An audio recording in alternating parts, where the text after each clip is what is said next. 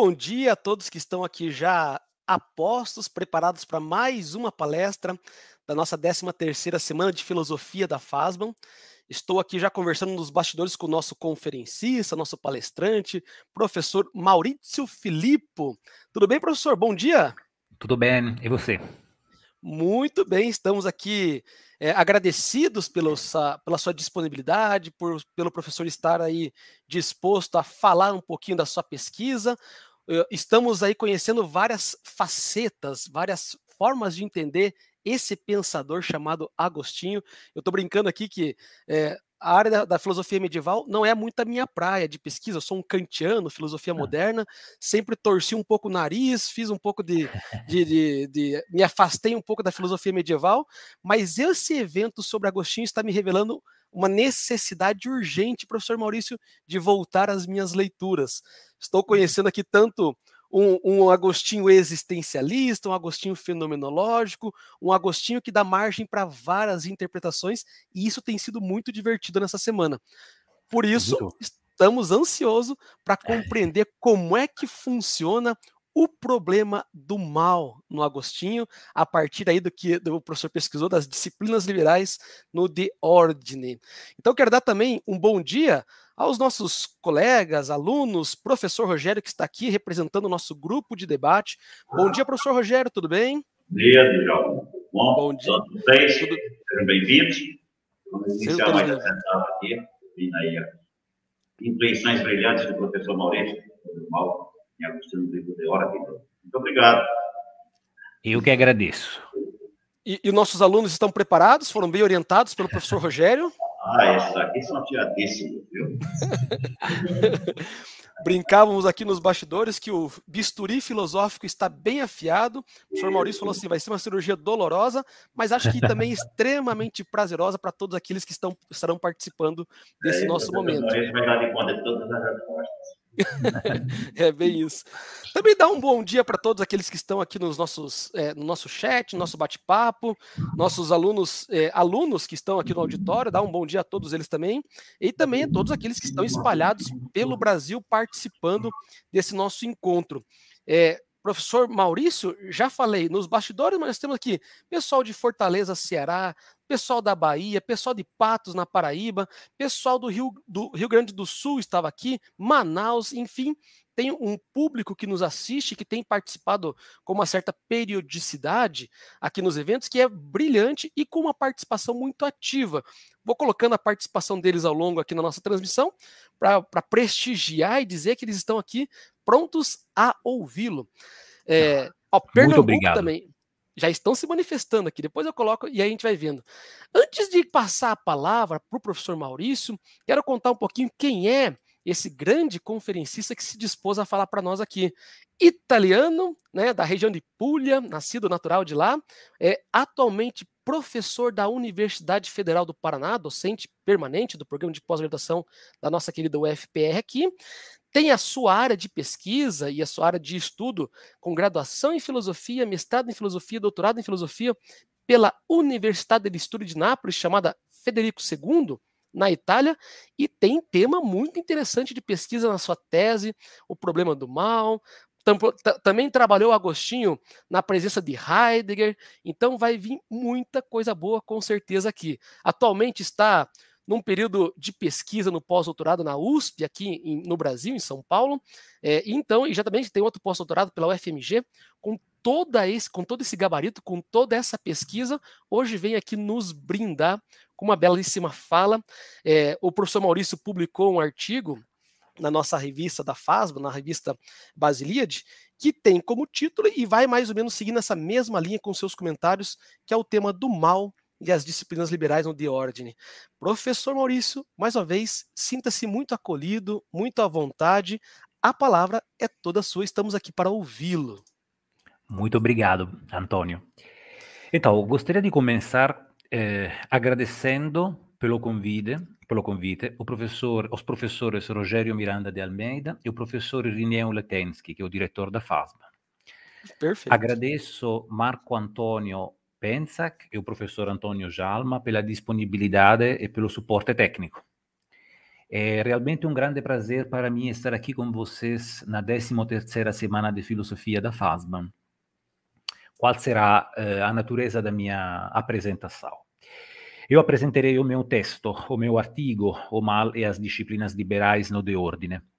Eh, lerei o texto, a leitura demorará mais ou menos 45 minutos.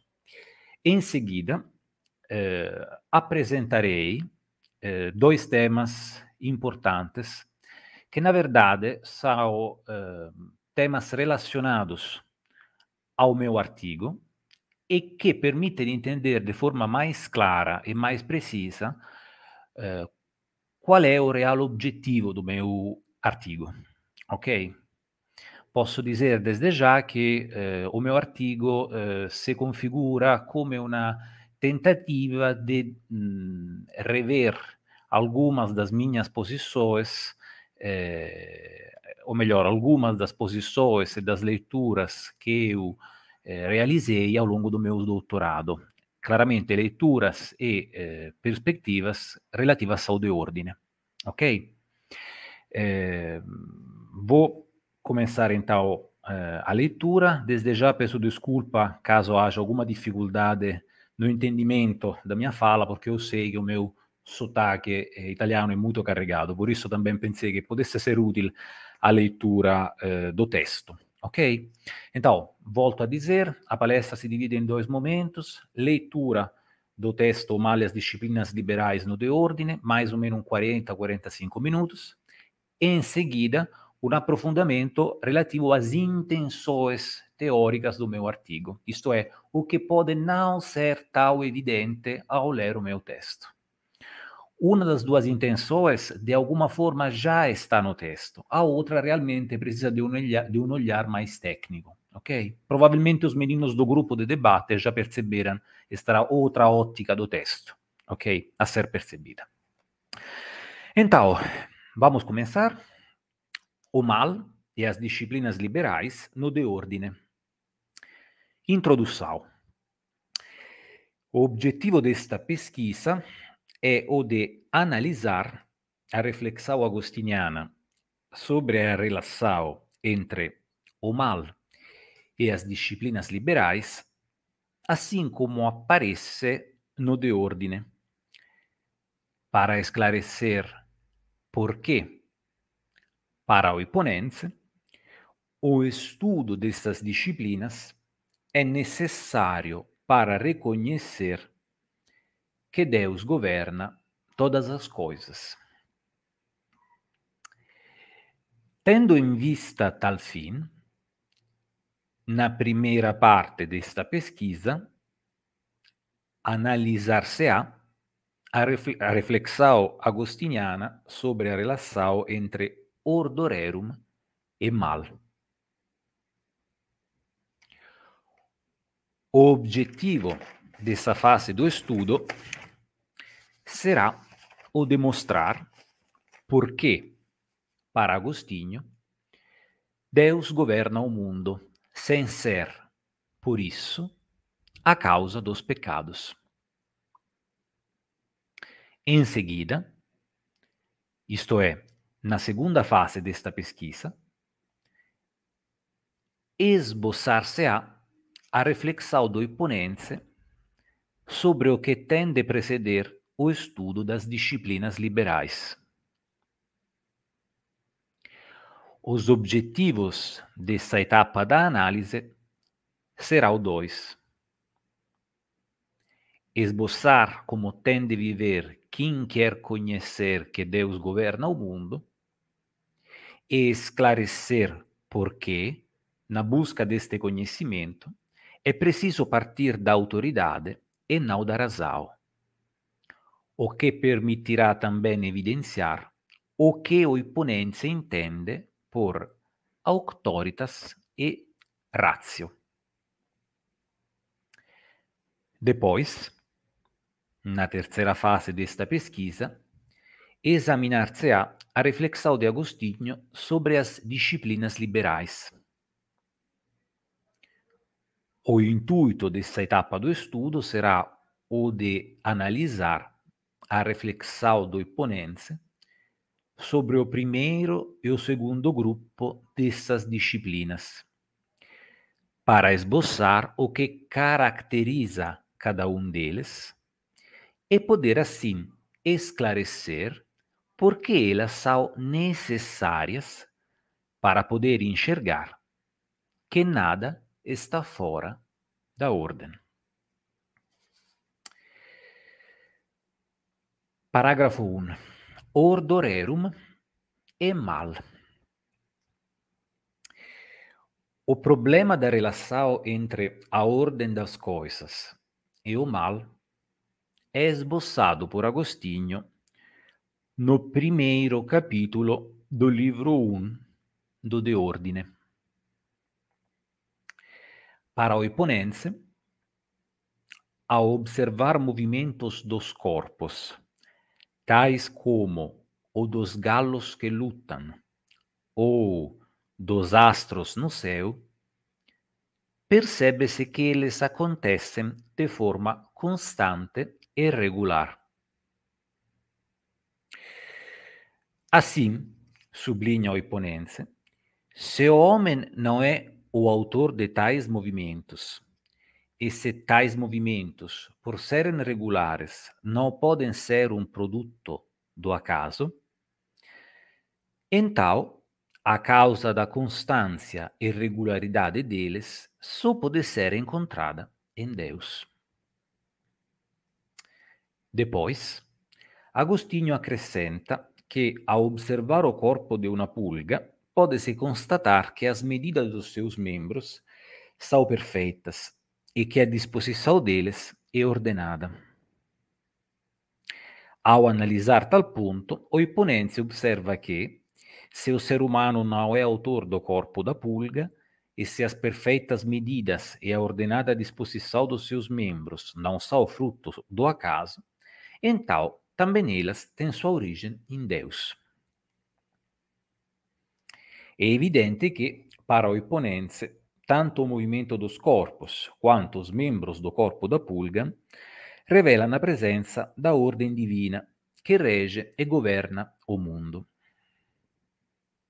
Contudo, pergunta-se o se Deus governa todas as coisas, como explicar a presença do mal? Torna-se necessário, para Agostinho, esclarecer qual é a relação entre ordorerum e pecado. Citação. Entretanto, eis a questão.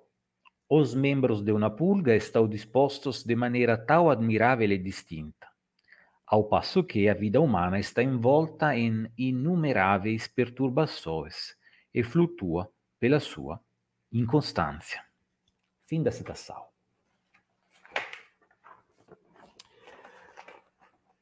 O imponente começa a sua análise da relação entre a ordem das coisas e o mal, esboçando o contexto das discussões relatadas no De Ordine. Uma noite, estando acordado, Agostinho percebeu o ruído da água que fluía ao longo por trás dos locais dos banhos. O que chamou a atenção do Iponense foi o fato que, ao fluir, a água produzia sons diferentes, isto é, um som mais distinto e um som mais confuso, o que levou Agostinho a interrogar-se sobre a causa dessa alternância.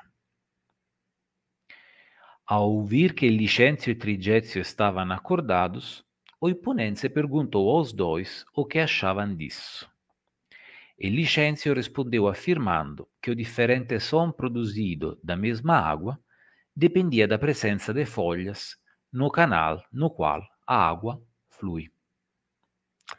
Logo em seguida, comentando a discussão com Agostinho, Licêncio afirma algo de grande importância para o andamento do diálogo sobre a ordem. Inicialmente, o jovem amigo do Iponense afirma estar admirado pela admiração gerada em Agostinho por algo tão simples como a questão relativa aos diferentes sons produzidos pelo fluir da água. Ao ouvir tais palavras, o Iponense replica que a admiração surge por algo insólito, que está fora da ordem evidente das causas. E Licêncio logo responde que Agostinho tem razão, porque tudo tem uma causa, também o que não parece ter uma. Citação. Após um breve silêncio, é lógico que você não se admirava disso. Continuei a falar. Pois você, no seu íntimo, estava entretido com a sua Calliope. Realmente, respondeu ele, ma você me proporcionou agora um grande motivo de admiração. Qual? perguntei. Que você se admirou disso, disse ele. De onde, retruquei, costuma originar-se a admiração ou qual é a mai deste vício, senão uma coisa insólita, fora da ordem evidente das causas? Ele, fora do evidente, concedo, ma non mi parece che se faça algo fora da ordem. Fim da citação. E assim enunciada a tesi de Licêncio, que Agostinho logo depois pôs à prova com uma série de perguntas. Entre as perguntas do Iponense, uma merece particular atenção, porque, ao responder a ela, Licêncio esclarece o que entende ao dizer que tudo tem uma causa. Agostinho afirma que, se tudo tem uma causa, então nada é casual. Contudo, se as coisas estivessem assim, tudo, isto é, também o simples cair das folhas no canal onde a água flui deveria ter uma causa. Ma qual exatamente? Ao ouvir tal pergunta, Licêncio replica que a queda das folhas não é um evento casual, porque depende da posição dos árvores e dos galhos, do vento, da forma e do peso das folhas. Para o jovem amigo do Iponense, por tais fatores, a queda das folhas é algo que não pode acontecer diversamente de como acontece. Citação. Mas que aquelas folhas caíssem, como você diz, de modo que ocorresse o que estávamos admirando. Como afinal pensar que seja pela ordem das coisas e não por casualidade?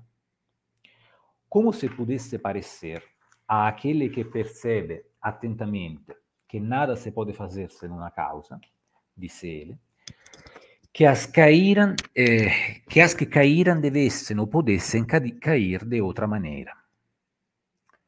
Por acaso, você quer que eu investigue as posições das árvores e dos galhos?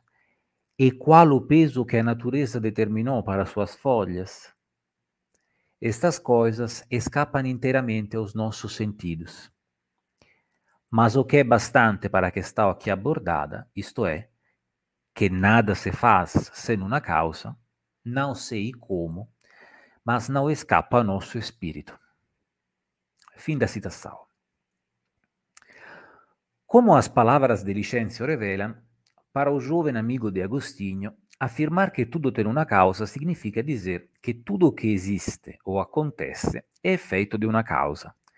E, também, que tudo que existe ou acontece não pode ser ou acontecer diversamente, revelando-se, portanto, necessário. Nas etapas seguintes do diálogo, a tese de Licêncio sobre a ordem das coisas torna-se ainda mais clara. De fato, o jovem amigo de Agostinho, ao ouvir o Iponense dizer que a discussão deles sobre a ordem era o êxito da série de eventos que houve ao longo da noite, exclama: Citação. Que o negará ao grande Deus que administrais tudo com ordem? Como tudo se mantém? Com que sucessões invariáveis tudo impelido aos seus deslances? Quantas coisas terá ocorrido até que discutíssemos tais coisas? Quantas coisas se fazem para que vos encontremos? Fim da citação. Como evidente, para Licêncio, o que aconteceu ao longo da noite houve para que Agostinho, Licenzio e Trigezio discutissem sobre o ordo rerum. Mais precisamente, o jovem amigo do Iponense afirma que Deus utilizou a série das causas para que houvesse a discussão deles sobre a ordem. Neste sentido, torna-se claro que, para Licêncio, a ordem das coisas é o instrumento divino de governo do mundo e que, por seu meio, Deus alcança os seus fins. Ao ouvir tais palavras, Agostinho replica afirmando que se tudo o que existe ou acontece tem uma causa, então também os nossos erros e os nossos pecados são efeitos de causas. Contudo, acrescenta Trigezio, se os erros e os pecados têm uma causa, e se a série das causas é o instrumento divino de governo do mundo, então Deus é o responsável tanto pelos erros quanto pelos pecados dos seres humanos. A tal objeção, Licêncio responde com três argumentos. O jovem começa afirmando que Deus ama o bem e não ama o mal. Contudo, ele sublinha que, para que o bem seja amado e o mal não seja amado, é necessário que ambos existam. Neste sentido, pode-se dizer que, para Licêncio, Deus nem ama nem quer o mal. Mas, para que o mal não seja amado, ele tem de existir. Citação. Deus não ama os males, porque não é próprio da ordem que Deus ame os males. Ele ama muito a ordem, porque por ela não ama os males. Entretanto, como podem os mesmos males não estar dentro da ordem se Deus não os ama? Esta mesma é a ordem dos males, isto é, que não sejam amados por Deus. Fim da citação. Em seguida, o jovem amigo do Iponense expõe uma segunda réplica à objeção de Trigezio. Licêncio agora afirma que Deus quer que a realidade seja bela. Contudo, para ser tal, a realidade tem de ser completa. Entre o que é preciso para que a realidade seja completa, há os contrários. Assim, sendo o mal o contrário do bem, a sua existência revela-se necessária para a beleza da realidade. Pode-se assim concluir que, para Licêncio, Deus nem ama nem quer o mal, mas que o mal tem de existir para que o conjunto das coisas seja belo. Citação. Por esta ordem e disposição, ele conserva a coerência da universalidade das coisas pela própria distinção, resultando que seja necessário que também os males existam.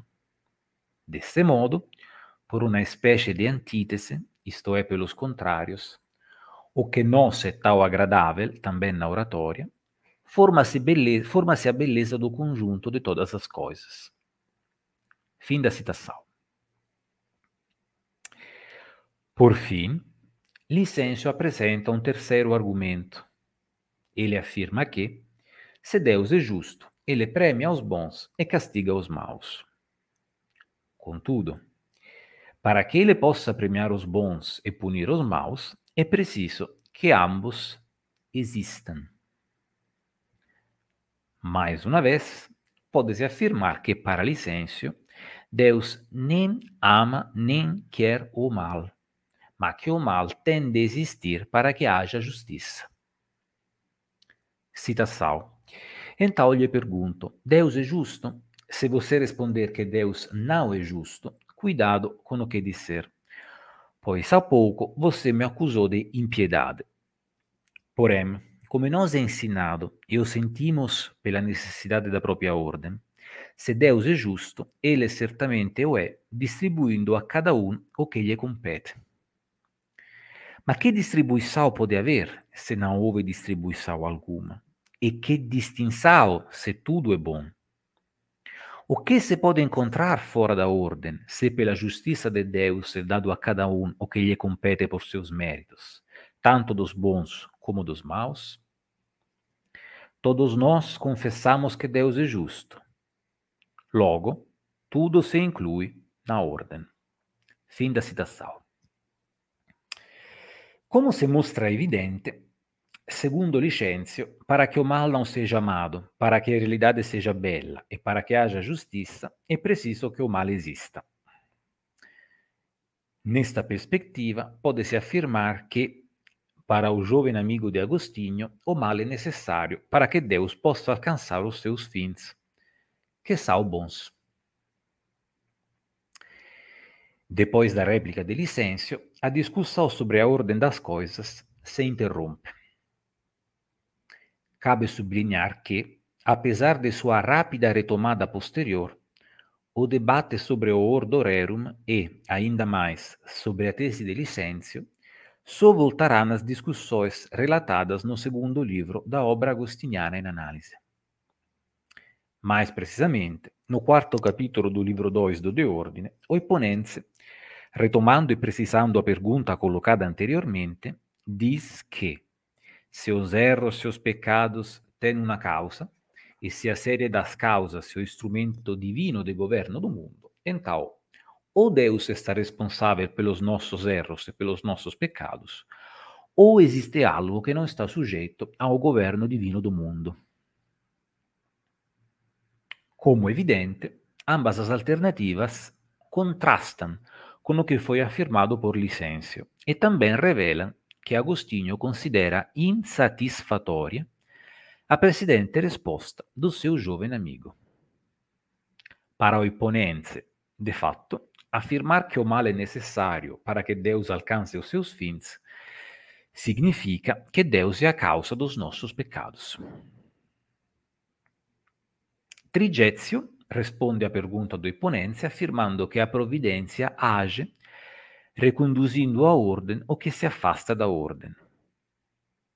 Tal observação é importante porque nos permite entender que, para ele, a providência não é a causa do pecado, mas ela não deixa que o pecado se subtraia ao governo divino do mundo.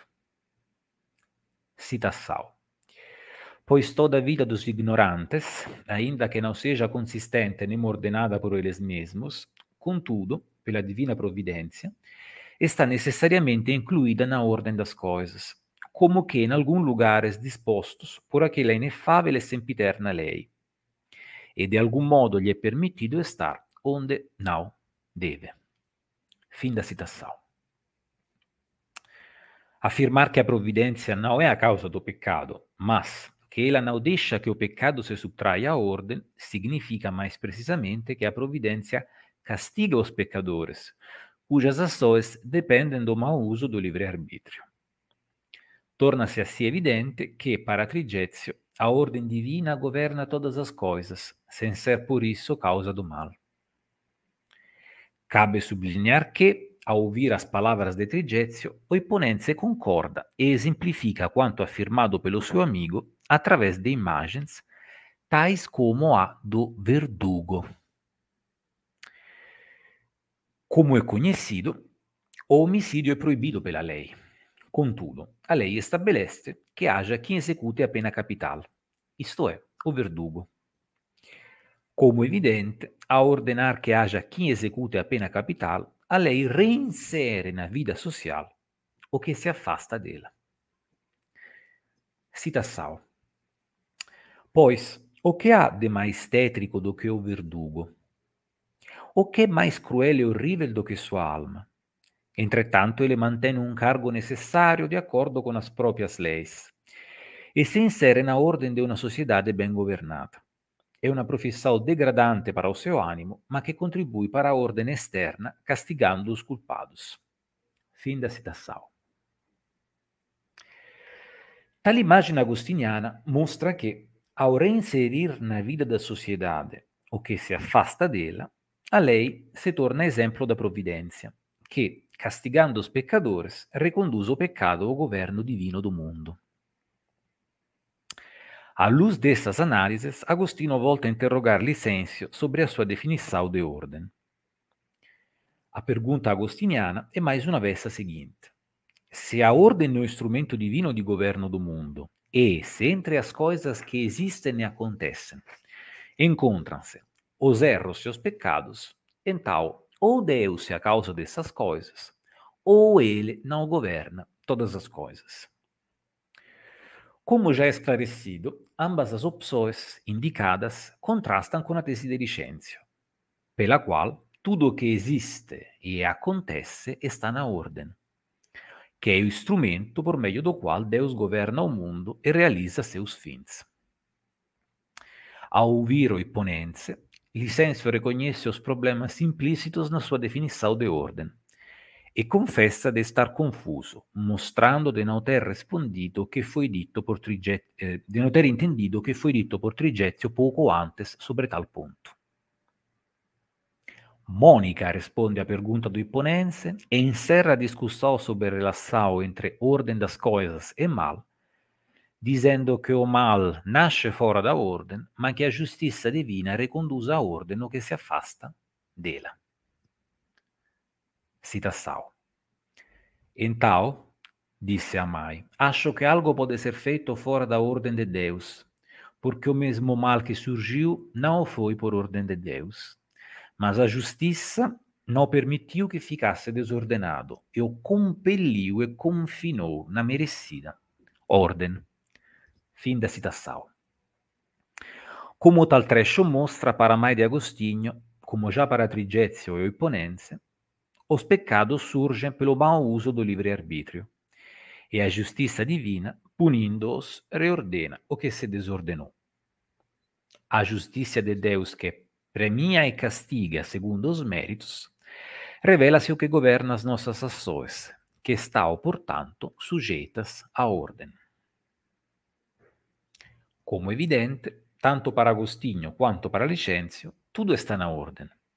Contudo, para o primeiro, isto não significa que a ordem é a causa do mal. Além disso, cabe acrescentar que para o Iponense, se tudo está na ordem, então, tudo é governado por Deus, o que implica que, apesar da presença do pecado, a realidade é ordenada e, por isto, uma. Esboçada a relação entre ordo rerum e mal, é agora preciso analisar a reflexão de Agostinho sobre as etapas necessárias para reconhecer que nada está fora da ordem. Ok? Fim do primeiro parágrafo. Parágrafo 2. A disciplina ética e a relação entre auctoritas e ratio. Esclarecida a relação entre a ordem das coisas e o pecado, Agostinho inicia uma nova etapa da sua reflexão, agora dedicada a como reconhecer que tudo está na ordem. O Iponense começa a sua análise afirmando que se os que estavam com ele buscavam, que, afirmando que os que estavam com ele buscavam a ordem, ma desordenadamente. Só um minuto.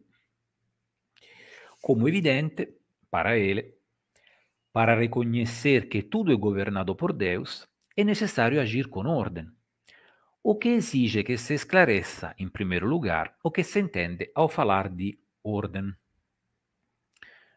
Para o Iponense, aquele que quer conhecer a lei eterna que governa o mundo tende a seguir, citação, uma dupla ordem, da qual uma parte se refere à vida, outra à erudição. Fim da citação. A parte relativa à vida coincide com a disciplina ética a ser respeitada. Para Agostinho, para conhecer o que é eterno, é preciso afastar-se do que muda. E, para tal fim, é preciso dominar as paixões. Citação. Portanto, os jovens que se dedicam ao estudo dessa disciplina, nesse caso é a própria lei de Deus, devem viver de tal modo que se abstenham de assuntos eróticos, dos prazeres, da glutonaria, do desregrado cuidado e adorno do corpo, das fúteis ocupações com espetáculos, da indolência de tanto dormir e da preguiça, da rivalidade, da difamação e da inveja, das ambições e de honras e poderes, de imoderado desejo do próprio louvor. Fim da citação. Como estas palavras revelam, para Agostinho só pode aproximar-se do conhecimento do eterno aquele cuja mente está livre do amor pelos seres temporais. Havendo esboçado como tem de viver aquele que quer conhecer a lei eterna, Agostinho analisa como ele poderia alcançar tal conhecimento. Ao analisar tal ponto, o Iponense observa que para quem, para quem quer conhecer algo, há dois caminhos, isto é, ou da autoridade e o da razão. Agostinho afirma que se aprender e conhecer algo que se ignora, então ninguém pode ensinar a si mesmo o que não sabe. Se ninguém pode ensinar a si mesmo o que não sabe, então para aprender todos precisam de uma autoridade. Sendo assim, o Iponense afirma que quem quer conhecer a lei eterna tende a recorrer a auctoritas. Citação. Contudo, uma vez que nenhum homem chega a ser instruído se não estiver na condição de ignorante, e nenhum inexperiente sabe com que disposição e com que docilidade de vida deve apresentar-se aos professores, resulta que somente a autoridade abre a porta para todos os que desejam aprender as elevadas questões boas que estão ocultas para eles. Fim da citação. Em seguida, Agostinho esclarece qual é a autoridade na qual está pensando. Ele faz isso observando, em primeiro lugar, que há dois tipos de autoritas, isto é, a humana e a divina, para depois acrescentar que, sendo que também os mais sábios entre os homens erram, ao passo que Deus não está sujeito ao erro, quem quer conhecer a lei eterna que governa o mundo tem que recorrer à autoridade divina, isto é, às sagradas escrituras. Cabe ressaltar que, para Agostinho, afirmar que para conhecer a lei eterna é preciso recorrer à autoridade divina não significa excluir a razão deste processo. Pelo contrário, o papel da ratio é o de entender a verdade contida nas Sagradas Escrituras. Podes assim afirmar que, para Agostinho, conhecer a ordem da realidade exige, em primeiro lugar, que a mente domine as paixões, mas que a isto tende a seguir-se tanto a fé na autoridade divina quanto o exercício da razão como esforço de compreensão do, dos conteúdos da fé. Assim como é sugerido pela fórmula agostiniana credo ut intelligam. Esclarecidos esses pontos, Agostinho, antes de introduzir as suas reflexões sobre as disciplinas liberais, entendidas como a segunda parte daquela ordem necessária para reconhecer a unidade da realidade, dedica uma importante sessão das suas análises ao conceito de ratio. O Iponense faz isso porque as disciplinas liberais são um produto da razão e porque nelas aparecem claramente as características da ratio. Para compreender o que Agostinho entende por razão, é necessário analisar a sua definição dela. Citação. A razão é o movimento da mente capaz de discernir e estabelecer conexão entre as coisas que se conhecem. Utilizar-se dela como guia para entender a Deus ou a própria alma que está em nós ou em toda parte é próprio de pouquíssimos no gênero humano. Não por outro motivo, senão porque, para aquele que está disperso nos assuntos dos sentidos, é difícil voltar-se a si mesmo. Fim da citação. O testo agostiniano è, come evidente, denso e complesso.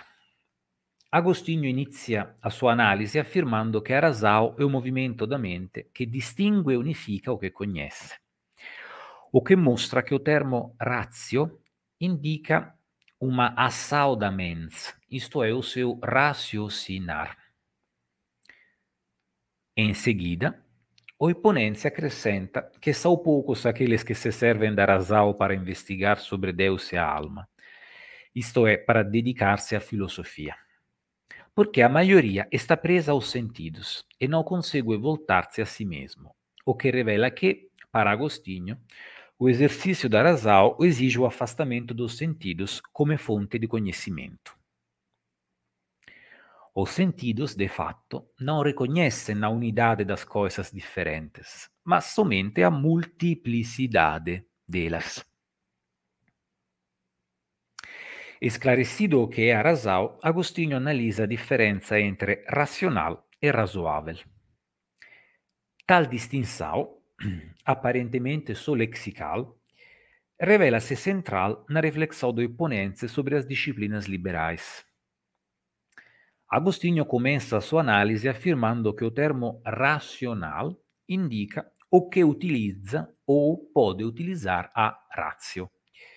Entre as criaturas, aquela que usa ou pode usar a razão é o ser humano. Em seguida, o exponente observa que o termo razoável se aplica ao que é feito ou dito conforme a razão como por exemplo os banhos, onde acontece a discussão, ou os discursos dos protagonistas da obra. Para entender por que tais coisas são exemplos do que é razoável, é preciso lembrar que, para Agostinho, a razão coincide com o movimento da mente que distingue e unifica o que conhece. Neste sentido, torna-se evidente que, se tanto os banhos quanto os discursos dos protagonistas do diálogo são unidades de partes distintas, então, em tais coisas, é como se a razão procedesse da alma racional às coisas que se fazem ou que se dizem razoáveis. Fim da citação.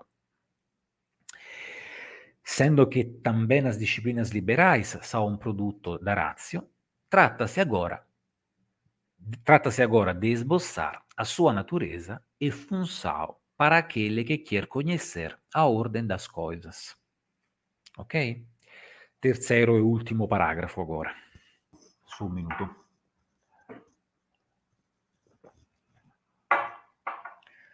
As disciplinas liberais é o problema do mal. Esboçados os conceitos de razão, racional e razoável, o Iponense começa sua reflexão sobre as disciplinas liberais. As primeiras três disciplinas analisadas por Agostinho são a gramática, a dialética e a retórica. Sendo tais disciplinas relacionadas à linguagem, o Iponense esclarece, em primeiro lugar, qual é a origem da linguagem. Para Agostinho, ela é um produto humano, sendo que os homens precisavam de um instrumento que lhe permitisse comunicar os próprios pensamentos aos que estavam presentes, criaram sons referidos às coisas, e foi assim que nasceu a linguagem falada. Em seguida, eles precisaram também de um instrumento que lhe permitisse comunicar os próprios pensamentos aos que não estavam presentes. E assim surgiram as letras e a linguagem escrita. Para Agostinho, o nascimento da primeira disciplina liberal, isto é, a gramática, coincide com o voltar-se da razão às letras e com o distingui-las em vogais, semivogais e mudas. Citação. Depois, seguindo no seu processo, a razão notou que entre os mesmos sons emitidos pela boca, por meio dos quais falamos, e que ela já havia indicado com letras, há alguns que requerem uma abertura apenas moderada da boca para fluírem claros e naturalmente sem confusão. Outros requerem diferente compressão da boca para articular algum som. E um terceiro tipo de som, os quais não seriam emitidos senão unidos aos primeiros. Pelo que Arasal denominou as letras vogais, semivogais e mudas, na ordem que foram expostas. Fim da citação. Agostinho acrescenta que Arácio, distinguidas as letras em vogais, semivogais e mudas, juntou-as em sílabas e distinguiu as palavras em oito grupos, com base na morfologia e articulação delas. Como evidente, se Arasao age distinguindo e unificando que conhece, então estudar a gramática permite exercitar-se a raciocinar e afastar-se dos sentidos. Cabe ressaltar que, para Agostinho, a gramática não coincide unicamente com o estudo teórico das letras, mas abrange também a história, isto é, o estudo do que foi escrito para, cito, perpetuar o que fosse digno de memória. Pode-se se afirmar que, para ele, a gramática corresponde ao estudo das letras, entendido tanto como estudo da língua quanto dos escritos mais relevantes. Nesta perspectiva, seja a gramática come disciplina liberal, seja sua definição, revelam-se expressões da, da ratio, que age distinguindo e unificando o que conhece. Logo depois, Agostino afirma que a razão, gerada a gramática, virou-se a sua capacidade de distinguir e unificar, e que assim nasceu a dialética, a disciplina liberal que estuda como distinguir e unificar corretamente. Citação. Uma vez completa e sistematizada gramática, Arasau foi estimulada a pesquisar e voltar sua atenção àquela mesma força pela qual ela gerou a arte. Pois, através de definições, divisões e sínteses, não só havia classificado e ordenado, mas também a defendera de qualquer insinuação furtiva de falsidade. Pois, como podia passar a outras construções, se antes não distinguisse, notasse e classificasse seus próprios instrumentos e meios, e passasse adiante para produzir a disciplina das disciplinas, que se chama dialética, fim da citação. Como evidente, se a ratio opera distinguindo e unificando, então estudar a forma correta de distinguir e unificar coincide com o exercício do correto raciocinar. Além disso, cabe ressaltar que, se, para Agostinho, tanto o conjunto dos seres quanto cada ser são unidades de multiplicidades, então quem se dedica ao estudo da dialética aprende a conhecer a realidade assim como realmente é. Agostinho termina a sua análise das primeiras três disciplinas liberais esboçando a retórica. O Iponense afirma que a retórica é aquela disciplina liberal cuja função é a de persuadir os que não querem seguir conselhos retos e honestos, mas os próprios sentidos e hábitos. Citação. Porém, uma vez que muitos homens estúpidos não seguem as coisas que lhes são aconselhadas com retidão, utilidade e honestidade, nem percebem a própria vontade sinceríssima que poucos espíritos veem, mas seguem os próprios sentidos e hábitos, era oportuno não somente ensinar-lhes o quanto eles podiam aprender, mas sim e principalmente estimulá-los à prática. Arasau denominou retórica esta parte encarregada desta função. Fim da citação.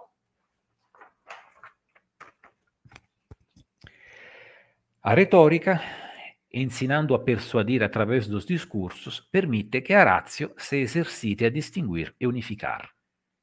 De fato, se os discursos se compõem de palavras dispostas ordenadamente, então a disciplina liberal que ensina a persuadir através deles exercita a ratio a ordenar e assim unificar o multíplice. Neste sentido, torna-se evidente che, attraverso lo studio da grammatica, da dialettica e da retórica, é possível exercitar a razão, afastar-se dos sentidos e aprender a distinguir e unificar de forma correta. A ratio que se dedica ao estudo destas disciplinas aprende a reconhecer que, apesar da sua multiplicidade, a realidade é uma.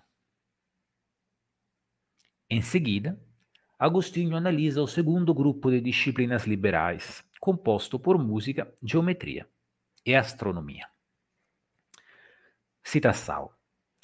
Daí Arasal quis elevar-se à beatíssima contemplação das mesmas coisas divinas. Mas para não cair do alto, buscou escalas gradativas. Seria melhor dizer degraus nesse caso.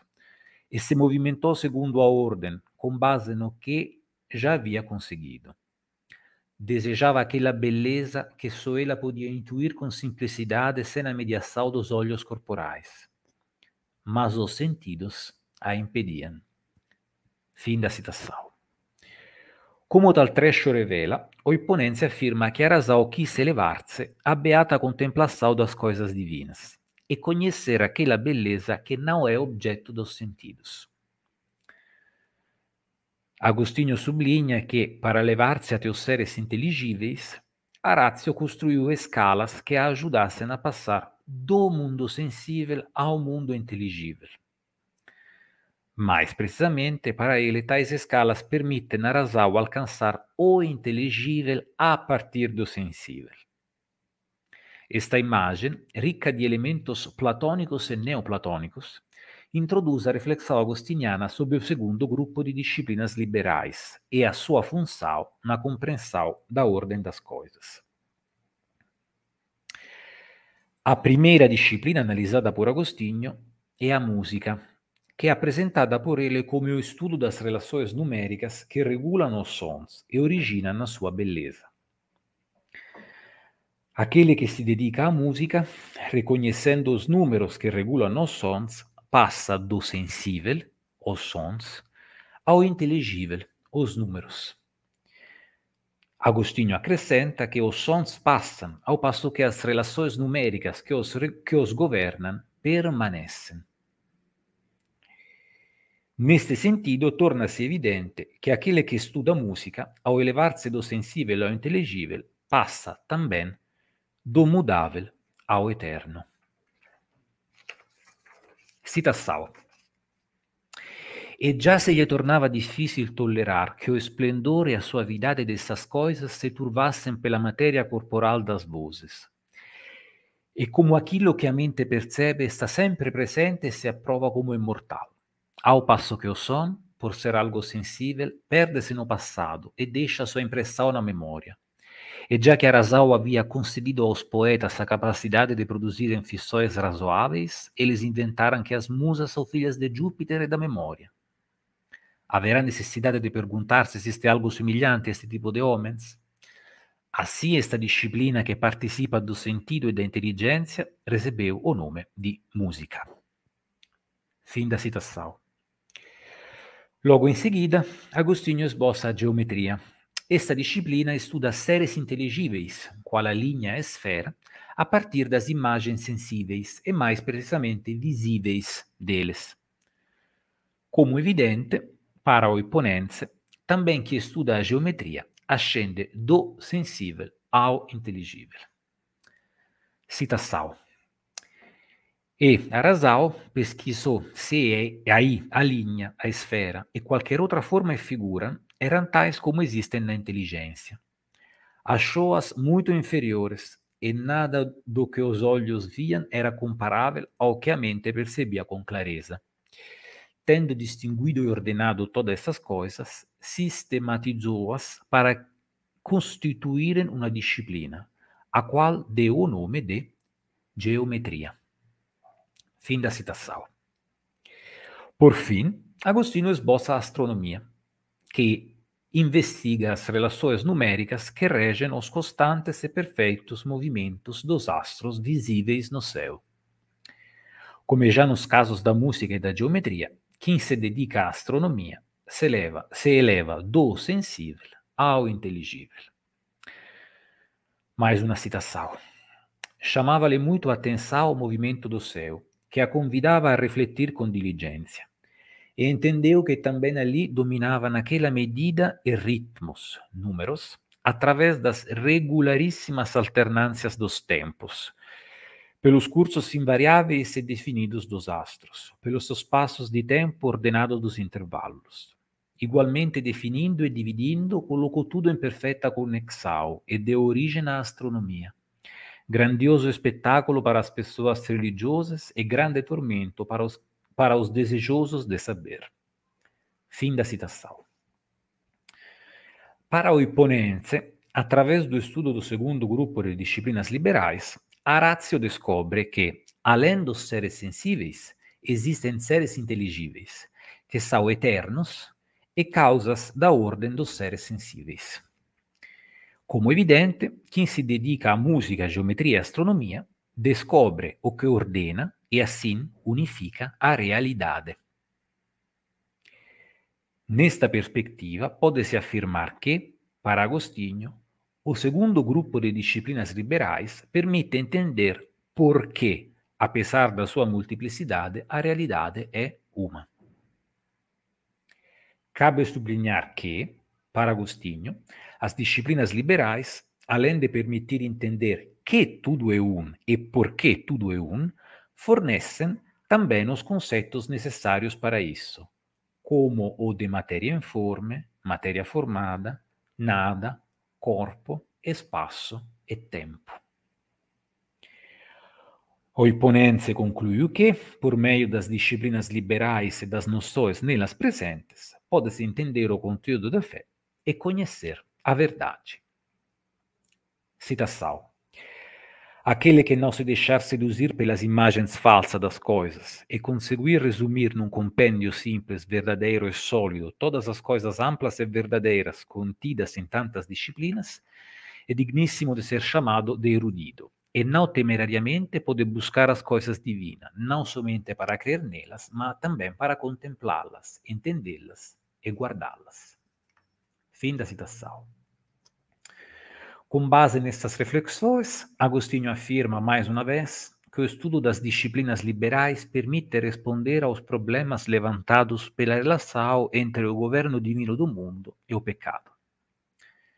Para entender o sentido dessa afirmação, é preciso lembrar, em primeiro lugar, que se o estudo da gramática, dialética e retórica ensina a distinguir e unificar o que se conhece, então no caso da relação entre ordorerum e pecado, ele permite reconhecer que, apesar de serem diferentes, bem e mal são parte daquela totalidade unitária que é a realidade. Se o estudo das primeiras três disciplinas liberais revela que tudo é um, uh, o das segundas três esclarece por que tudo é um. De fato, música, geometria e astronomia mostram a existência de seres inteligíveis e eternos que regulam os seres sensíveis. Para quem quer entender a relação entre a ordem das coisas e mal, o estudo dessas disciplinas permite entender que a justiça divina governa as nossas vidas, punindo os pecadores e premiando os que praticam boas ações.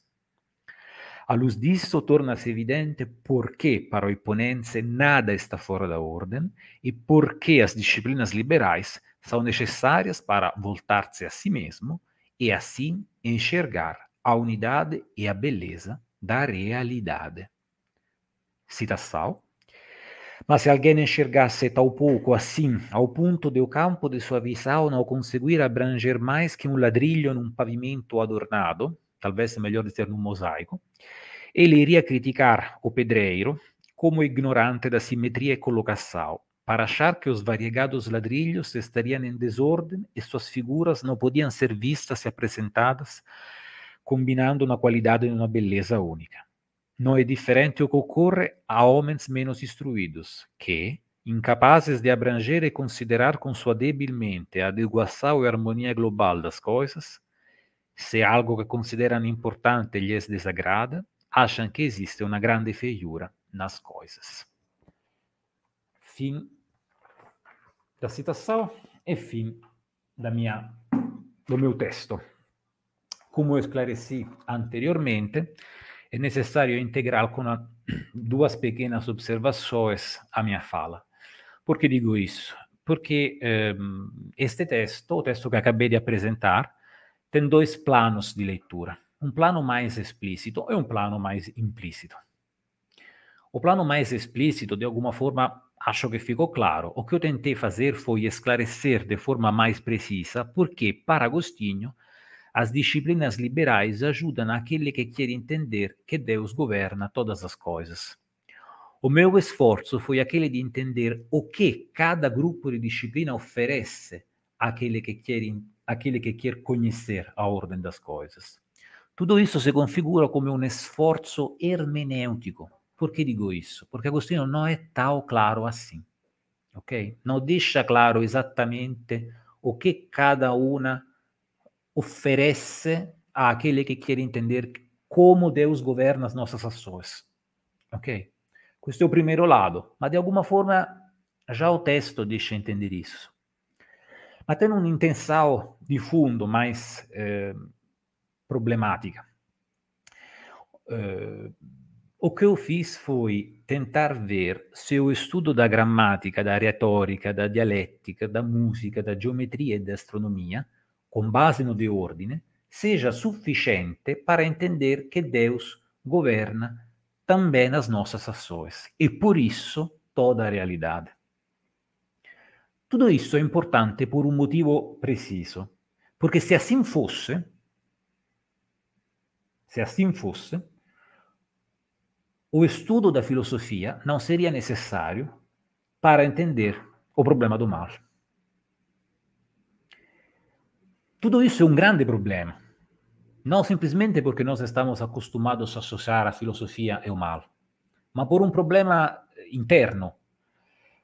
Perché a filosofia è una disciplina liberal, perché por Agostinho, pelo que nós podemos ler nas retractações, na época do De Ordine já era uma, era uma disciplina liberal. Logo, qual é o grande problema? Isso, tudo isso leva a se perguntar o que significa dizer que o estudo das disciplinas liberais é necessário para entender que Deus governa todas as coisas. É, a minha análise me levou a rever o que eu pensei ao longo do meu doutorado. Ao longo do meu doutorado, eu achei que tivéssemos que incluir a filosofia. Agora eu interpreto tudo isso de uma forma diferente. Eu acho que eh, gramática, dialética, retórica, música, geometria astronomia permitem de entender que também as nossas ações são eh, governadas por Deus. Ok? Com base nisso, eu acho que a filosofia nos leva a entender que se tudo é governado por Deus, é porque existe, ou melhor, se tudo é ordenado, é porque existe um ordenador. Em outros termos, a filosofia completa o trabalho das outras disciplinas anteriores. É como se as disciplinas anteriores nos permitissem entender que proprio tudo é ordenado, e à luz do reconhecimento que proprio tudo é ordenado, se faz o passo seguinte: dá ordem nas coisas ao ordenador das coisas. Logo, a filosofia que se ocupa de Deus e da alma completa o trabalho feito das outras disciplinas liberais. Ok?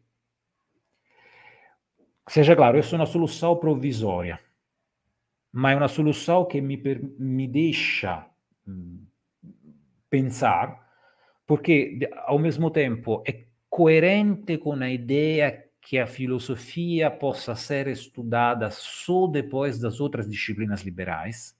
Isto é, é uma disciplina liberal, mas num plano diferente das outras. E também pelo andamento teórico do texto, porque esta transição do problema das disciplinas liberais entendidas come chave para entender o mal, ao problema da filosofia, é um ponto de transição no andamento teórico do livro 2. Isto é, como se Agostinho estivesse passando a um outro tópico, que contudo tem a ver com o anterior. Ok? Logo, o que eu tentei fazer aqui foi experimentar esta minha, hum, como posso dizer, eh, viravolta teórica eh, passei da uma ideia de, se na filosofia não chegamos a entender que tudo é governado por Deus, que neste caso significa, se na filosofia não conseguimos entender que existe uma justiça de Deus que premia os bons e castiga os maus, a dizer que, para fazer isso, talvez não precisamos da filosofia, mas chegados a entender que também as nossas ações são governadas por Deus, não podemos que não reconhecer que existe um ordenador que unifica a realidade, vocês entendem? as regras que regulam cada âmbito da realidade unificam cada âmbito da realidade. Tem um grande ordenador, logo um grande unificador. E a filosofia se dedica a este um. Ok? Logo, esses são os dois planos da minha palestra. Espero que foi interessante. Antes de encerrar a minha fala, desejo agradecer quem me ajudou na revisão eh, do texto em termos de português, que um, foi uma minha orientanda de iniciação científica, que se chama Eduardo, que desejo agradecer pela disponibilidade e pela gentileza. Muito obrigado. Muito bem, professor, muito bem, muito bem. Agradecemos aí a, a sua bela conferência. Palavras, eu, eu, modéstia à parte, acho que o professor faz uma escrita belíssima. Com a ajuda da sua tradutora ou sem ajuda, foi um texto muito bem escrito e no sentido de fazer esse diálogo e apresentando essas posições dos interlocutores do Agostinho. Isso, para mim, é belíssimo e muito bacana, sabe, de fazer a leitura. E veja, tem um plano que aprofundarei prossimamente em outra palestra che mm, ministrerei nos próximos dias, che è o plano di come a noção de desordem, que aparecem de ordem, que aparecem de libero-arbítrio, vinculada ao tema do pecado, na verdade, é uma noção que provavelmente precisa de ser interpretada em termos metafísicos. Não é simplesmente uma eh, chave de leitura ética ah, ou cosmológica, mas por baixo da cosmologia provavelmente temos que tentar um outro tipo de leitura. Mas isso é uma proposta que vou fazer nos próximos dias em um outro contexto. Maravilha. É, e eu acho legal também, professor, essa, essa possibilidade de rever pesquisas que é, chegaram em conclusões, agora você entende, provisórias, né? Mas que há uma reviravolta nisso. Essas capacidades de inter interpretar e reinterpretar é belíssima, e um autor clássico como esse Agostinho é bacana. É, se entendi bem, e você afirmou no final que a filosofia seria uma disciplina liberal. Então, é possível não apenas com a filosofia conhecer esse um, mas também pelas disciplinas liberais. Essa mudança de, de compreensão nos esclarece muitas coisas aqui. Bacana, bacana. Vou chamar para o nosso bate-papo aqui os nossos arguidores, nosso grupo de debate que está aqui a postos, professor. É, Rogério, professor Rogério, é, Jonatas, demais, preparados? Passo a palavra a vocês, somos todos ouvidos e o professor Maurício está aqui é, ansioso por saber as perguntas que levarão ao aprofundamento desse debate. Começa a cirurgia. Começa a agir com bisturi filosófico. Vocês estão me escutando? Ah, agora sim, agora sim, agora sim. Bom dia, primeiramente, parabéns ao professor Maurício foi muito Obrigado. a explanação, deu para compreender bem, principalmente a, a, escrita do texto, muito, muito boa, muito rica. E para a gente começar o nosso debate, a primeira pergunta que eu queria propor é, trazendo uma introdução, né, que ao longo do texto foi escrito, primeiramente, sobre a existência do mal, e posteriormente de onde advém este mal, né, de um mau uso do livre-arbítrio. E, com essa introdução, o questionamento que eu faço é aonde está este mal?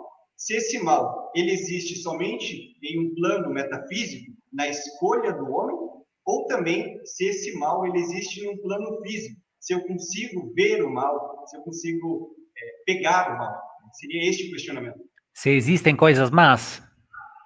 Aonde estaria o mal? Mas, hum, quero dizer, a pergunta é: se existem coisas más que eu posso ver e dizer aquela é uma coisa má? Isso, isso. E se esse mal eu consigo vê-lo ou. Sim, não entendo o que quer dizer. Entendo. Então, agradeço pela pergunta. É muito bonita, entre as outras coisas, porque junta elementos diferentes. Então, começamos eh, gradualmente. Eh, numa palestra que ministrei tempo atrás sobre o de ordine, justamente um colega me falou: por que você associa com tanta força o mal ao pecado, sendo que eh, numericamente a palavra pecado aparece poucas vezes ao longo do texto do De Ordine. A razão é a seguinte, porque o, o que está em questão é a justiça de Deus, e a justiça de Deus é relativa às nossas ações, ok? Logo, o sentido do termo mal no De Ordine se associa ao pecado por isso. Em termos de literatura secundária, caso você tivesse interesse nesta tipologia de leitura, eh, pode ler Jolivet, Pizzani, e Ana Isabel Bouton Tubulik, mas também eh, Moacir Novaes. Ok? Eh, logo, apesar de falar de mal, o mal do qual se fala são as más ações ou o pecado. Existem coisas más, posso vê-las. Em Agostinho, não. Por quê? Porque tudo o que existe é, é bom. E por que isso? Perché do, diciamo, in un momento mais, diciamo, di maggiore amadurecimento do pensamento agostiniano, io uso sempre o, o de Natura Boni para dizer isso, que é uma obra do 401, isto é, 15 anos depois, mais ou menos, do, eh, do De Ordine. Agostino afirma que nas coisas existem princípios imanentes que determinam que cada causa seja, seja algo e por ser, ser algo, seja dotado do próprio grau de perfeição. Ok? Logo, cada coisa é, é em si boa. Logo, não existem coisas más. Nesse sentido, você não pode ver o mal. Ok? Tem um exemplo muito famoso, numa obra próxima, que é o De Moribus, que é uma obra do 388 ok? Dois anos depois, primeiro livro, não, é o segundo livro, 389. Estamos naqueles anos, ok? E Agostinho usa exemplo da serpente, do veneno. Se fossem mal em si, deveriam matar si mesmos em primeiro lugar. Mas isso não acontece, logo o mal tem que ser pensado em un'ottica differente. Ok? Eh, se você lê o uh, De Ordine, eh, in un capitolo molto importante, acho che è il capitolo 18 eh, do livro 2, Agostinho já coloca as bases para dizer que todas as coisas, que todas as, cada coisa e a totalidade dos seres existe de algo bom. Ele afirma que cada coisa é, é uma. E ao longo de tudo o de ordem você ouve Agostinho dizer que onde há unidade há beleza. Logo, já por baixo aqui tendo uma ideia que cada coisa, enquanto é, é até que ela é, é, é bela. O passo seguinte será acrescentar que é boa. Ok? Logo, se você me quer perguntar se existe uma coisa má, que pode ser por isso vista, tocada, experimentada de forma sensível, não. Então há um outro grande problema. Como percebo, como posso pensar algo que não é? Porque o mal vira um não. E Agostino usa uma estratégia que você encontra em Plotino, no, no, no oitavo tratado da primeira Eneada. Isto é, reconheço mal pela ausência de bem. O que falta em algo que tem. Imagina uma prova, recebe uma prova corrigida pelo professor Rogério, pelo professor eh, Antonio, e, e tem as correções. O que são as correções? o que falta em algo que tem. São defectos. Ok? Se não são sugestões. São defectos. Ok? Mas isso é uma estratégia que Agostino herda da tradição anterior. Ficou clara resposta? Então, resumindo, o mal é o pecado no de ordem. Eh, todas as coisas que existem são, são, são, são boas e são belas. O mal é não ser. Logo, posso reconhecer o mal só come uma falta de bem. De onde vem isso? Provavelmente de Plotino. Onde se encontra tudo isso? Eh, não simplesmente, diciamo, no, no, nos clássicos, tipo, no di libero arbitrio você encontra essa estratégia. Encontra no De Moribus essa estratégia, ok? Obrigado, professor. Ah, por nada, eu que agradeço pela pergunta. Temos mais perguntinhas? Sim, professor, primeiramente também gostaria de parabenizá-lo pela bela fala. O texto também ficou muito claro e muito rico. E surgiu-nos mais uma questão. É, em meio ao mundo atual, o homem moderno, com suas preocupações e desafios, seria possível que as disciplinas liberais passem de uma certa forma ainda serem relevantes? E se fossem, poderiam ser aplicadas como Agostinho propõe? Aqui você não questiona mais o histórico da filosofia, questiona um, o, o, agente histórico em um outro sentido. É, então, uma belíssima pergunta. Hum, exige dois planos. A minha proposta é, é, em dois planos de resposta: um plano histórico-filosófico e um plano prático. Digamos, como eu vejo as coisas eh, come sauna ao longo da história da filosofia. Na história da filosofia, nós estamos, em um sentido muito amplo, experimentando um problema que é sicuramente interessante para um kantiano come Antonio, que é o reconhecimento progressivo que a ordem das coisas não, diciamo, não consta na realidade, mas eh, consta em nós que pensamos a realidade. Ok? O grande desafio que um autor antigo come Agostino nos coloca é exatamente o lugar de algumas das suas categorias, ok? É, pense em Kant. Se você coloca na sua mente, é, entre aspas, se você coloca em si a lei de causa e efeito, você subtrai a lei de causa e efeito, isto é, a lei de uma ordem que ordena a realidade, da realidade e passa a colocá-la em nós, ok? O que isso significa? Que a unidade é un'esigenza da, vira un'esigenza da nostra mente e não é mais un'esigenza da realidade, ok? Nesse contexto di debate, se a gente tivesse che manter firmemente as tesis da filosofia e da storia da filosofia, Agostino pertenceria a un universo che non è mais o nosso. Depois, però, gostaria di collocare as coisas de uma outra. Eh, eu acho que o estudo da gramática, dialética, retórica, geometria, música, astronomia, filosofia fortalece a mente, assim como Agostinho sempre propôs. Ok?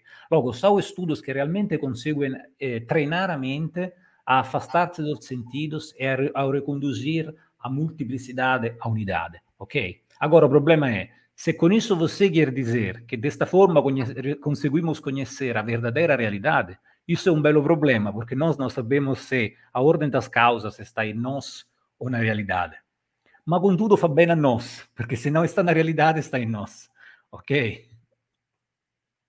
Logo, eu seria favorável, mas de alguma forma, de alguma forma, eh, io sei com'è il funzionamento da, da, didattica do mundo do ensino médio, por exemplo, a, a ordem e a exigência de estudos que fortaleçam esta dupla função da Rasal, que é distinguir e unificar, é, é estrutural, geralmente. Logo, o que eu acho que seria interessante fazer é talvez eh, tocar mais uma vez na tecla da importância de um fortalecimento desta capacidade da Rasal, ok? Mas sem ter a pretensão ou a ideia que dessa forma se conhece a verdadeira realidade, porque o problema filosófico da unidade e da totalidade é maior.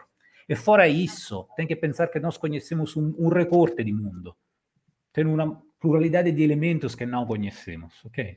Logo, é o olhar do filósofo, poderia ser. Eu ia mencionar exatamente isso, professor Maurício, que talvez, né, numa educação básica, no ensino médio, a filosofia tentaria suprir essa demanda de fazer exatamente essa distinção do múltiplo, do um. Isso seria a tarefa da filosofia, não necessariamente de uma retórica, de uma gramática, da música, ou talvez com tudo isso, como você mesmo mencionou, nessa reviravolta da interpretação, mas se caberia dentro de uma formação educacional, tais coisas, talvez a filosofia tenta cumprir isso historicamente aqui no. Uhum. Ah, o estudo da gramática, eu volto a dizer, não conheço os programas do, das escolas e tudo. Isso da gramática, tudo acho que faz parte, provavelmente faz parte da formação sim. de cada um. E já lá tem um exercício da razão. Porque sim, a razão sim. tem que aprender a distinguir unificar, distinguir unificar, distinguir unificar. Tem que ver se e como dar continuidade a tudo isso, se escolher simples etapas, algumas etapas em vez do que outra. Aquela de Agostinho é uma proposta, eh? não é que é a verdade em si. Temos mais perguntinhas com esse bisturi filosófico, meus caros? Sim, bom dia, professor. Parabéns. Bom dia. Agradeço. Todos aqui. É, eu gostaria de perguntar: Santo Agostinho, como um, um homem cultíssimo da sua época, é, e também conhecemos né, que o curso básico da, daquela época era chamado de trivium, também o quadrivium, né, que sete artes liberais, é, deu a entender no artigo do senhor que ele identifica como o mantenedor da, da ordem das coisas, o sábio, não é? Aí me surgiu a dúvida, como esse sábio, é, ou seja, aquele que domina as artes liberais, ele seria esse mantenedor da ordem das coisas? Não, nesse caso não é a, a, ordem das coisas é compreendida por nós, mas não somos nós que fazemos respeitar a ordem das coisas. O problema está com Deus.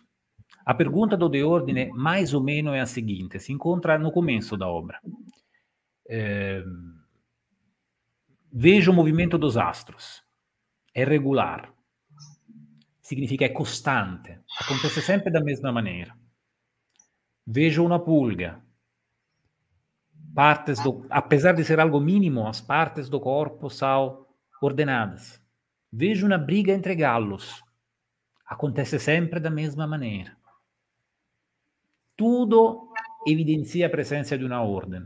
mas numa totalidade ordenada, tem algo que não dá para entender. Como é possível que hajam pecados, más ações? E ainda mais, como é possível que os maus sejam felizes e os bons infelizes?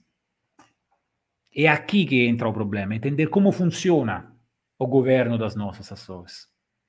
Ok? Que cuida disso, não so, que cuida de governar as nossas ações, não somos nós. É Deus. O que nós podemos fazer, através do estudo das disciplinas liberais, é chegar a entender como funciona. Ok? Quantas vezes dizemos, ma como raciocina Deus? É como se estivesse dizendo, o que é, como, qual é o princípio que ele segue para regular as nossas ações? O entendimento da tese pela qual os maus são infelizes e os bons são felizes precisaria de outras obras de Agostinho, ou de Beata Vita, uhum. o livro primeiro do Delibero Arbítrio, mas aqui nessa obra aqui, o grande, a grande preocupação de Agostinho é achar aquele princípio que Deus utiliza na hora de eh, governar também as nossas ações. Ok? Logo, nós nos limitamos a constatar, a reconhecer que também as nossas ações são governadas. De alguma forma, nós cuidamos da ordem no caso da sociedade, ok? Uhum. Isso aparece no delibero arbítrio, però. É outro tipo de contexto. Mas também, naquele caso, aquele que cuida da ordem social faz isso garantindo que a sociedade seja ordenada e que, por isso, e fazendo assim, respeite aquela lei eterna que estabelece que tudo tem que estar perfeitamente ordenado. Ok? Sendo que tudo tem que estar perfeitamente ordenado, o movimento dos astros tem que ser ordenado, o corpo da pulga é ordenado, a briga dos galos acontece sempre da mesma maneira, chi pecca è infeliz, chi fa o bene è feliz, e a nossa cidade tem que ser bem governada. Para que não haja desordem no tudo. Nós, naquele caso específico, temos alguma função, mas não é o caso de ordem. Ok? Surgiu uma pergunta aqui no chat que acho que tá, tem, tem conexão com isso, professor. Eu acho que né, se os nossos colegas do grupo de debate tiverem mais perguntas, acho que de repente vai se preparando aí. Mas o Leonardo Prestes está perguntando exatamente assim, professor Maurício. E a Prego. compreensão da ordem se dá através da iluminação divina ou já está na criação na medida em que ela faz parte dessa ordem? É, quer saber se a, a compreensão da lei que governa as nossas ações, se chega nesse, quer saber se se chega a esse conhecimento da lei que regula as nossas ações através da iluminação divina? É essa Isso. a pergunta? Isso, ou se ela estaria na criação e, portanto, né, por fazermos Não, parte agora, dessa é, ordem, seria automático. Que haja, que haja uma compreensão da ordem, isto é, que haja uma compreensão da lei eterna, pressupõe que você estude as disciplinas liberais. Logo, é um seu esforço, ok? Não diria que vem pela iluminação divina ma a ordem das coisas, entendida como o princípio que regula os diferentes âmbitos de seres, está na realidade. Mm. Ok? Age. Esses seres inteligíveis regulam as coisas. A lei dos astros regula o movimento dos astros. A, a lei que regula como acontecem as brigas entre galos é, age lá. Entendi. Muito bem, nossos debatedores, temos mais perguntinhas? Eu gostaria di fare un approfondimento. Vocês percebem como é profundamente platônico o clima dessas discussões. Dois planos de seres, seres sensíveis que mudam, seres inteligíveis que não mudam. O que diferencia é como é pensada a relação entre os dois, porque aqui o problema é como os inteligíveis regulam os sensíveis. Seja claro que em outras obras, penso sempre ao De Moribus, que é uma obra que estou estudando, estou revendo, aparece una noção de participação que aparece também no delibero arbítrio, em outros casos se ouve o uso do termo imitação, logo há diferenças. Contudo, a especificidade do de ordem é ver como os seres inteligíveis regulam os seres sensíveis. Ordenam. Que legal eu, eu, eu, quando o professor estava falando e estava lá no momento de falar da, da primeira parte das, das disciplinas liberais, o professor mencionou o papel da dialética. Eu até comentei depois com o Jonas, que está aqui no nosso grupo, falei assim: veja, olha, será que essa dialética no Platão, e sobretudo por conta dessa influência platônica, é por meio da dialética que nós conheceríamos a ideia? como método para conhecer as coisas. Depois o professor falou que a filosofia, então, e, e as disciplinas, Não, essa é, segunda é, parte das disciplinas liberais é que nos permitiria compreender. Exatamente. Dizemos assim, a filosofia eh, se poderia definir come, para Agostinho come un conhecimento puramente racional de seres inteligíveis, sendo que os seres inteligíveis conhecidos são Deus e a alma. Uhum. Logo, você entende que não tem o problema das ideias neste contexto, ok? Sì, Agostino fala di mundo intelligibile, sì, o mundo intelligibile tem una struttura verticale, sì, tem una relazione entre mundo intelligibile e mundo sensibile, ma esistono muitas diferenças. O mundo inteligível de Agostinho mm, não é um lugar de substâncias eternas e imutáveis, mas é o pensamento de Deus. É, o mundo inteligível se chama mundus, não se chama topos. Hum, é, existem várias questões desse tipo. E Agostinho, na ideia da dialética, lendo o texto, se, ha, se tem a sensação de uma retomada do Fedro. Ma l'idea di dialettica è considerata una ritomata del pensamento dos estoicos. Comunque, contudo, è effettiva a idea, cioè, effettivamente tem un'ascendenza platonica ao longo desta, dessas dinâmicas teóricas de Agostinho. Maravilha. Ou seja, há uma influência, mas não dá para é, identificar e colocar no não. mesmo plano, porque tem certas divergências que são fundamentais e cruciais. O, o livro 7 da Repubblica propõe um plano educativo ok? Una pedagogia, un'idea do percorso che o filósofo tem que realizar, ok? Mas se você compara com cuidado, além de elementos de contato, tem também vários elementos de, de distância. O número das disciplinas liberais, a tipologia, o nome, eh, o tipo de sentido que fundamenta a scienza inteligível. Claro, é muito platônico, ainda mais é muito neoplatônico, na ideia que se parte, que se ascende ao inteligível. O sexto tratado da primeira Eneada, o famoso tratado sobre a beleza, é um tratado no qual aparece a imagem daquele eh, degrau que serve para alcançar o inteligível. Se lembra, ao longo da fala, eu falei, o tradutor escolheu escalas gradativas, mas aqui a palavra no texto é grados, seria melhor dizer degraus, que corresponde mais ou menos ao que Plotino afirma no sexto trattato da primeira Eneada, che probabilmente, probabilmente è una lettura agostiniana. Ok? Logo, muitas analogias, mas a não serem levadas de forma demasiado é, estrita. Arrisca, ipsis liter. Exa existem diferenças e não são leves. Que legal. Meus caros, eu sei que o nosso tempo já está mais do que avançado, já tomamos um tempão aqui do professor Maurício. Nossos debatedores, perguntinhas, palavras finais, professor Rogério, uma palhinha.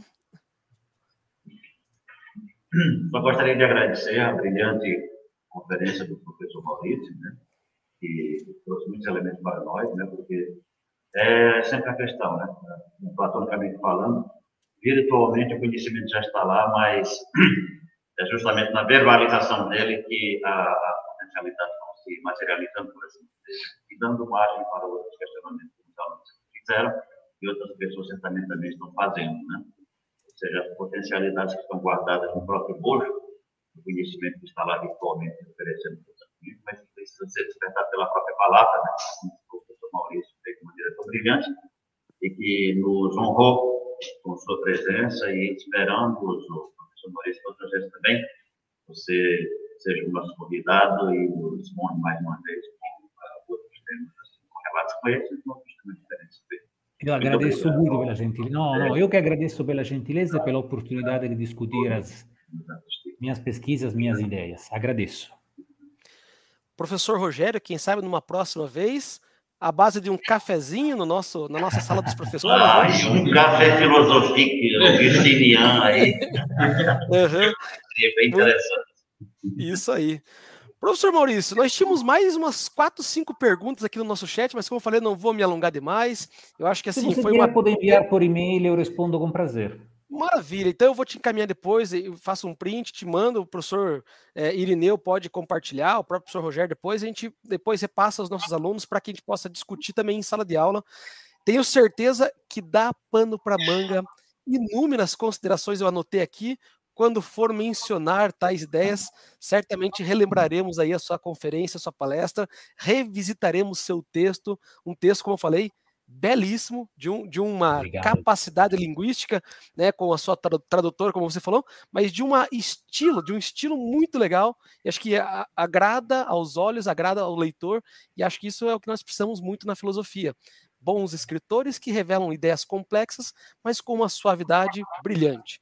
Então, parabéns, agradeço Agradeço. muitíssimo então, em nome do professor Rogério, em nome do nosso reitor, professor Irineu, em nome do padre Teodoro, nosso coordenador do curso, mais uma vez agradeço a presença e, claro, sinta-se sempre muito acolhido, sinta-se sempre muito à vontade aqui na FASO. Valeu? Muito obrigado. Uma boa tarde e, boa, e, bom, e boa prossecução do seu trabalho. Valeu. Debatedores também, Rogério, Jonatas, demais. Valeu, valeu. E todos aqueles que estão aí presentes aí no nosso YouTube, no chat, participando, também agradeço a presença de todos. Encerramos a nossa transmissão em alto estilo. Um abraço para todos. Tchau, tchau.